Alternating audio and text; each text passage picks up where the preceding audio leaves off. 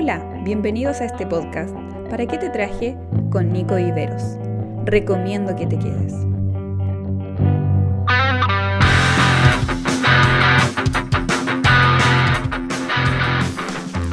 Hola a todos, bienvenidos a un nuevo episodio, episodio número 11 de ¿Para qué te traje? El podcast. Eh, sigo, sigo muy, muy entusiasmado con esto. Eh, como dije en unos podcasts atrás, cada vez me siento más cómodo, me, me gusta más esto de compartir, de desahogarme en este espacio, diciendo algunas cosas que, que tengo en mi corazón, que tengo en mi mente, que he podido estudiar eh, y que a veces necesito el espacio donde desahogarme, donde contarlas. Y bueno, eh, gracias a todos ustedes que me escuchan porque este ha sido el lugar donde he podido desahogar todo eso que pienso, eh, que siento. Así que de verdad muchas gracias a todos.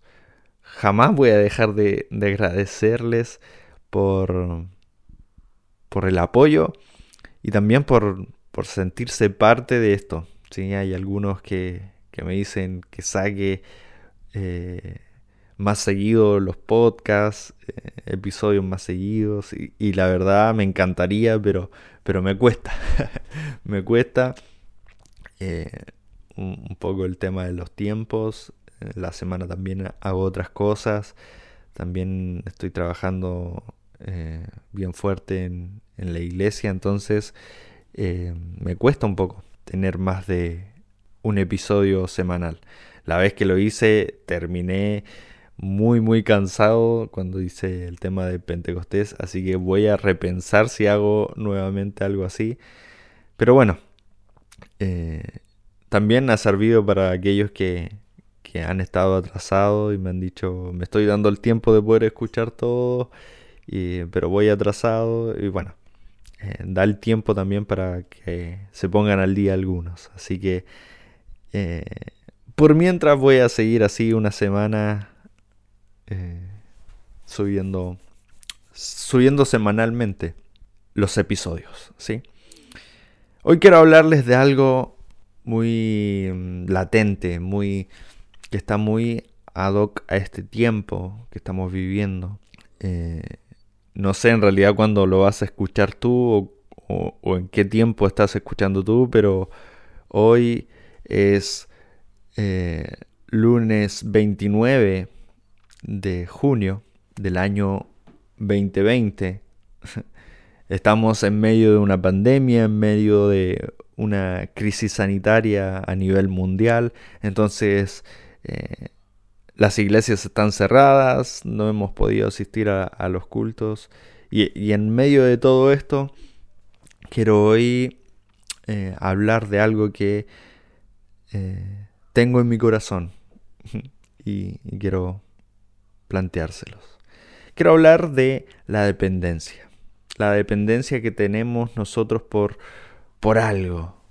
Eh, ese sentido de necesidad que tenemos eh, para poder lograr tener esa sensación de, sentirse bien, de bienestar, ese estímulo que, nos hace sentirnos conforme con algo, esa dependencia. ¿sí? No, no sé si sea necesario buscar la definición de dependencia, porque creo que todos nosotros tenemos un concepto bastante claro y bastante certero de, lo que es tener dependencia.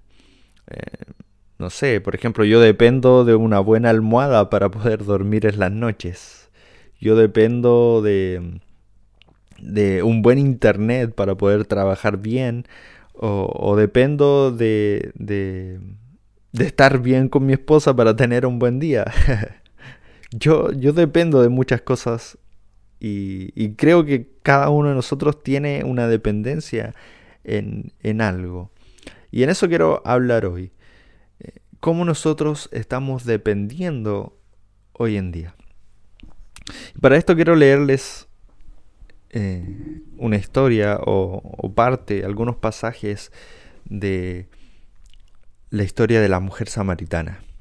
¿sí? Una historia bastante conocida que se ubica en Juan capítulo 4. Y, bueno, eh, Jesús se acerca, ¿cierto?, a esta mujer samaritana, le pide que le dé agua. Eh, la mujer le dice, ¿por qué me estás pidiendo agua si tú eres judío, yo soy samaritana? Eh, nosotros no nos llevamos bien, nuestros pueblos son enemigos, se caen mal. ¿Por qué me estás pidiendo eso? Y, Jesús le responde, eh, bueno, si tú supieras en realidad con quién estás hablando, serías tú la que me estuviera pidiendo a mí agua y yo te daría agua que da en realidad vida. Y ahí la mujer le responde lo siguiente, en el versículo 11, Señor, ni siquiera tienes con qué sacar agua y el pozo es muy hondo. ¿De dónde pues vas a sacar esa agua que da vida? ¿Acaso eres tú superior a nuestro padre Jacob? La mujer samaritana muestra aquí una dependencia. Ante todo lo que estaba pasando, eh, la mujer samaritana le hace una pregunta a Jesús. ¿Acaso tú eres mayor que nuestro padre Jacob? ¿Acaso tú eres mayor que el patriarca, el hombre que inició todo, ¿acaso eres tú mayor que él? La mujer tenía como su gran referente a Jacob, el patriarca. por eso confronta el atrevimiento de Jesús de haberse acercado a pedirle agua, preguntándole si él acaso es superior a su máximo líder. La respuesta puede ser bastante obvia. De hecho, Jesús le responde de manera simbólica diciendo que Él es el agua que sacia, no otras. En otras palabras, lo que Jesús le está diciendo es, tú puedes encontrar en cualquier hombre algo que te satisfaga, pero yo te puedo dar algo que te va a saciar por completa, que te va a llenar por completa. Pero en realidad no me quiero quedar con la respuesta de Jesús porque para eso hay bastantes predicaciones. ¿Sí? Sino que me quiero quedar con la actitud de la mujer samaritana. Esto de hacer una pregunta tan confrontacional. Eh, ella estaba tan segura de que no había otro como Jacob. Está tan inmersa en la cultura y en las tradiciones históricas que de niña aprendió que su gran referente o sus grandes referentes eran intachables y que seguramente su aspiración de vida estaba puesta en ellos. Em, esto producía dependencia, dependencia de que su referente, su líder, era suficiente para tener una vida productiva y eficaz. Ella dependía exclusivamente de lo que le habían enseñado, que Abraham, que Isaac, que Jacob eran los personajes más importantes en la historia y a ellos había que seguir. No era que ellos adoraban precisamente a, Jacob o, no era que ellos lo, lo tenían como un dios, sino que simplemente era su referente, era su máximo líder. Y, y esto me hace pensar, y es aquí donde quiero empezar a, a excavar y llegar, ojalá, a tu corazón. Aquí está el asunto. Cuando nuestra dependencia de quiénes somos o cómo actuamos, de lo que pensamos o incluso de lo que queremos llegar a ser, depende de una persona, depende de un referente. Y, no quiero que se, me, que se malinterprete, porque creo que es bueno tener referentes en nuestras vidas, personas que, admiremos y que honremos por lo que han hecho o por lo que han aportado en nuestra vida. Por algo creo que Dios levanta hombres que sean líderes en medio de un grupo de personas o en medio de una sociedad o en medio de una generación. No estoy en contra de eso. De hecho, soy partidario de poder respetar a nuestros líderes, de poder tomarlos como ejemplo. Creo que es una ley eh, bíblica que debemos seguir. Pero a lo que quiero apuntar es a nuestra dependencia de ellos. Eh, en estas frases que seguramente algunos han escuchado como si esta persona no me aconseja, yo no sé cómo actuar. O si esta persona no ora por mí, yo en realidad no voy a estar conforme. O, si tal persona no predica, entonces la palabra no es tan, tan buena. Eh, o, o, si aquel no es eh, el que está ministrando en la música, no puedo adorar bien. no sé si han escuchado esas, esas frases cuando una persona depende de otra para tener una vida eh, correcta, una vida plena en lo que Dios quiere. Esto creo que no puede pasar. No podemos depender de los hombres. No podemos depender de un referente que es muy probable que también se equivoque. Porque si no, estaremos construyendo nuestra base, nuestra fe eh, en alguien que muy probablemente se va a equivocar en cualquier momento y todo eso que nosotros tenemos como confianza se va a desmoronar. La mujer samaritana es desafiante con esta pregunta. Eh, ella está segura que no hay otro por encima de Jacob. Por eso le, pregunta y le dice desafiante si acaso Jesús es mayor que Jacob. Nosotros conocemos la historia, sabemos perfectamente quién es Jesús, entendemos eh, lo que está pasando, podemos ver el final de la historia, nosotros sabemos con certeza que la persona con la que está hablando la mujer samaritana es Jesús, el Hijo de Dios. Sin embargo, la mujer no se da cuenta de esto. No se da cuenta que el que tenía al frente era el mismo Dios de Jacob. Me pregunto si por tanta admiración que tenemos a un referente, si por la dependencia que tenemos en ellos, si toda esta dependencia nos ha dejado de ver en realidad quién es el Dios de ellos. ¿No será que estamos viendo el obrar limitante de un hombre por encima del poder sin límites que tiene Dios? Porque si no vamos a ser como la mujer samaritana que le está diciendo al mismo Dios, ¿acaso eres tú mayor que nuestro líder Jacob?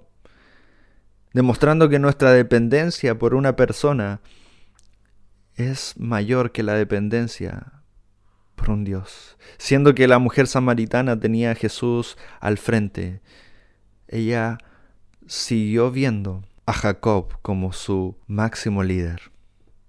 Pero no tan solo la mujer eh, tiene una dependencia por un hombre, por un referente, por, por una persona, sino que también tiene una dependencia por un lugar físico donde adorar. ¿Sí? El, el versículo 19, eh, la mujer le dice, me doy cuenta de que tú eres profeta. Ahora ya cambia un poco la perspectiva, la mujer ve a Jesús no como un hombre común y, silvestre, sino que lo ve como un profeta. Lo ve como una autoridad religiosa, como una autoridad espiritual. Los profetas eran muy respetados en ese entonces porque entregaban sabiduría, porque entregaban eh, consejos, porque sabían guiar y, tenían una palabra que creían que era de Dios. Entonces la mujer ve a Jesús ahora como un profeta. Y le dice, eh, aprovechando esta circunstancia, la mujer se vale de que tiene a un profeta al frente, así que decide preguntarle eh, un cuestionamiento que tenía seguramente desde hace mucho tiempo. Y le dice, nuestros antepasados adoraron en este monte, pero ustedes los judíos dicen que el lugar donde se debe adorar está en Jerusalén, que es el templo, ¿cierto? Eh, los samaritanos creían que el lugar donde había que adorar era el monte Gerizim, ¿sí? que también creían que es el mismo lugar de Betel donde Jacob durmió y, el monte Moriah donde eh, Abraham subió a, sacrificar a, su hijo Isaac. ¿cierto? Entonces, eh, los judíos decían que el lugar donde había que adorar era en Jerusalén, en el templo, y los samaritanos decían, no, el monte Jerezim es el monte donde hay que adorar al Dios Padre. Así que vemos nuevamente una dependencia de la mujer, una dependencia de un lugar. Ella no va a adorar en otro lugar que no fuera en el monte Gerizim. De hecho, su pregunta es más bien una duda cultural, donde el objetivo era ver quién tenía la razón, si los samaritanos o los judíos. Pero nuevamente su enfoque era dependiendo de un lugar físico. Nuevamente su enfoque estaba en yo dependo de esto para hacer esto. Yo dependo del monte para poder adorar. La respuesta de Jesús es drástica, la respuesta de Jesús es sincera y cambia todo. Y nos cambia a nosotros también. La respuesta de Jesús deja en claro algo. El lugar de adoración no es ningún monte, ni siquiera es el templo, sino que la adoración está destinada a que sea en nuestro interior.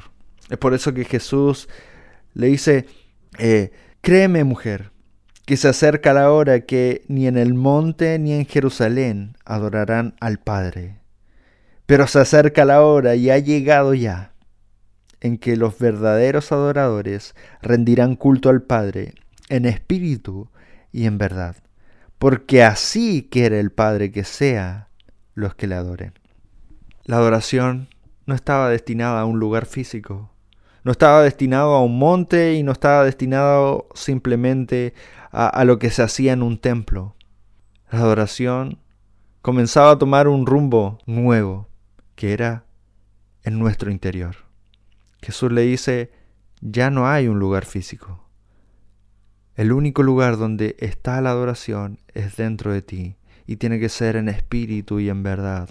Este concepto de espíritu y en verdad es de manera espiritual, porque somos seres espirituales, donde nuestro espíritu tome protagonismo.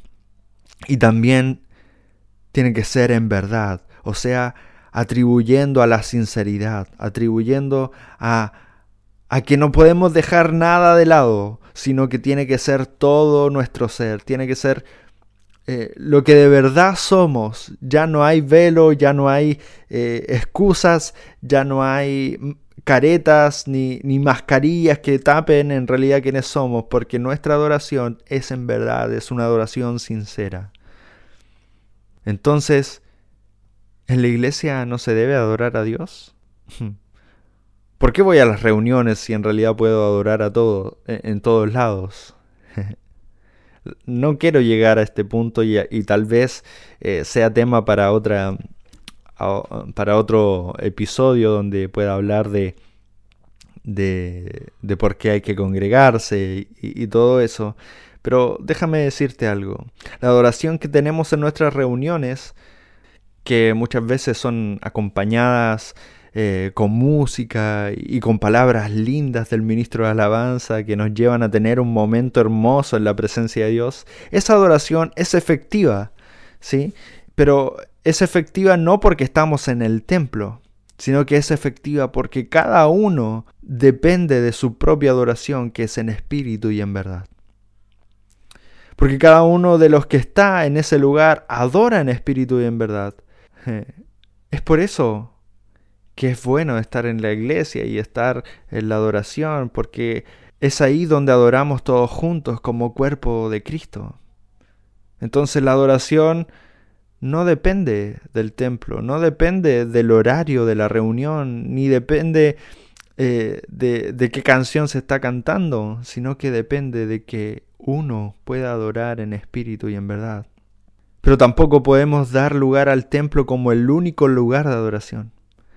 Porque estaríamos siendo igual que la mujer samaritana, que depende del monte Jerezim, o como los judíos que dependen de Jerusalén para poder adorar. Jesús lo que le quiere decir a la mujer es, ya no hay un lugar físico donde se deba adorar a Dios. El lugar donde esto debe ejecutarse, donde la adoración debe fluir, es en tu interior de manera espiritual y de manera sincera. Hoy, que estamos inmersos en una pandemia donde los templos, como dije al inicio, se han cerrado, donde no podemos asistir regularmente a nuestras reuniones y no podemos tener esa comunión con nuestros hermanos y, nos cuesta. ¿Será que estamos dependiendo de un hombre? ¿Será que, que no hemos podido lograr tener esa relación con Dios porque ahora no tenemos a nuestro líder que está a nuestro lado insistiéndonos a que tenemos que orar? ¿O porque no tenemos a nuestro pastor que pueda orar por nosotros? ¿Será que estamos dependiendo de esa persona? ¿Será que en este tiempo tan difícil eh, no, no hemos podido acercarnos a Dios porque no tenemos a, a nuestro ministro de alabanza que esté ayudándonos a adorar a Dios? ¿Será que en este tiempo hemos estado viendo las cualidades de los predicadores famosos y, hemos dependido de ellos para poder crecer un poco espiritualmente? ¿Será que estamos dependiendo del hombre? Hoy, donde no podemos ir a nuestros templos ni tener nuestro horario de reunión, ¿será que no hemos podido lograr adorar porque estábamos dependiendo de ese lugar. Lo que quiero invitar a que reflexionemos es justamente en esto. No podemos depender de un hombre ni de un lugar, porque al frente tenemos al Dios de los hombres, que es nuestro máximo referente, el único que puede saciarnos completamente. Es el que está al lado de nosotros, Dios. Y aunque no tengamos a nuestro líder, a nuestro pastor o al predicador favorito que, que estaba siempre en nuestra iglesia, aunque no lo tengamos en nuestro hogar, hoy podemos depender de Dios mismo. Es una gran oportunidad para crecer en nuestra dependencia con Dios. Pero además, en nuestro interior está el mejor altar de adoración que podemos tener. No solo debemos adorar en, en el lugar de, oración que es nuestro templo o es la iglesia que comúnmente se le llama, sino que solo debemos adorar en el lugar que sea, en el lugar en que estemos. Lo único necesario es hacerlo en espíritu y en verdad, con toda la sinceridad posible. Te animo y te invito a que nuestra dependencia sea exclusivamente de Dios, que ahora Veamos este momento para crecer en nuestra dependencia con Él y que nuestro espíritu se goce porque estamos adorando con Él y con toda sinceridad. Un gran abrazo para todos amigos. Nos encontramos la próxima semana en un nuevo episodio. Adiós. Esperamos que este podcast haya sido de bendición a tu vida. Nos encontramos en un próximo episodio. No te lo pierdas.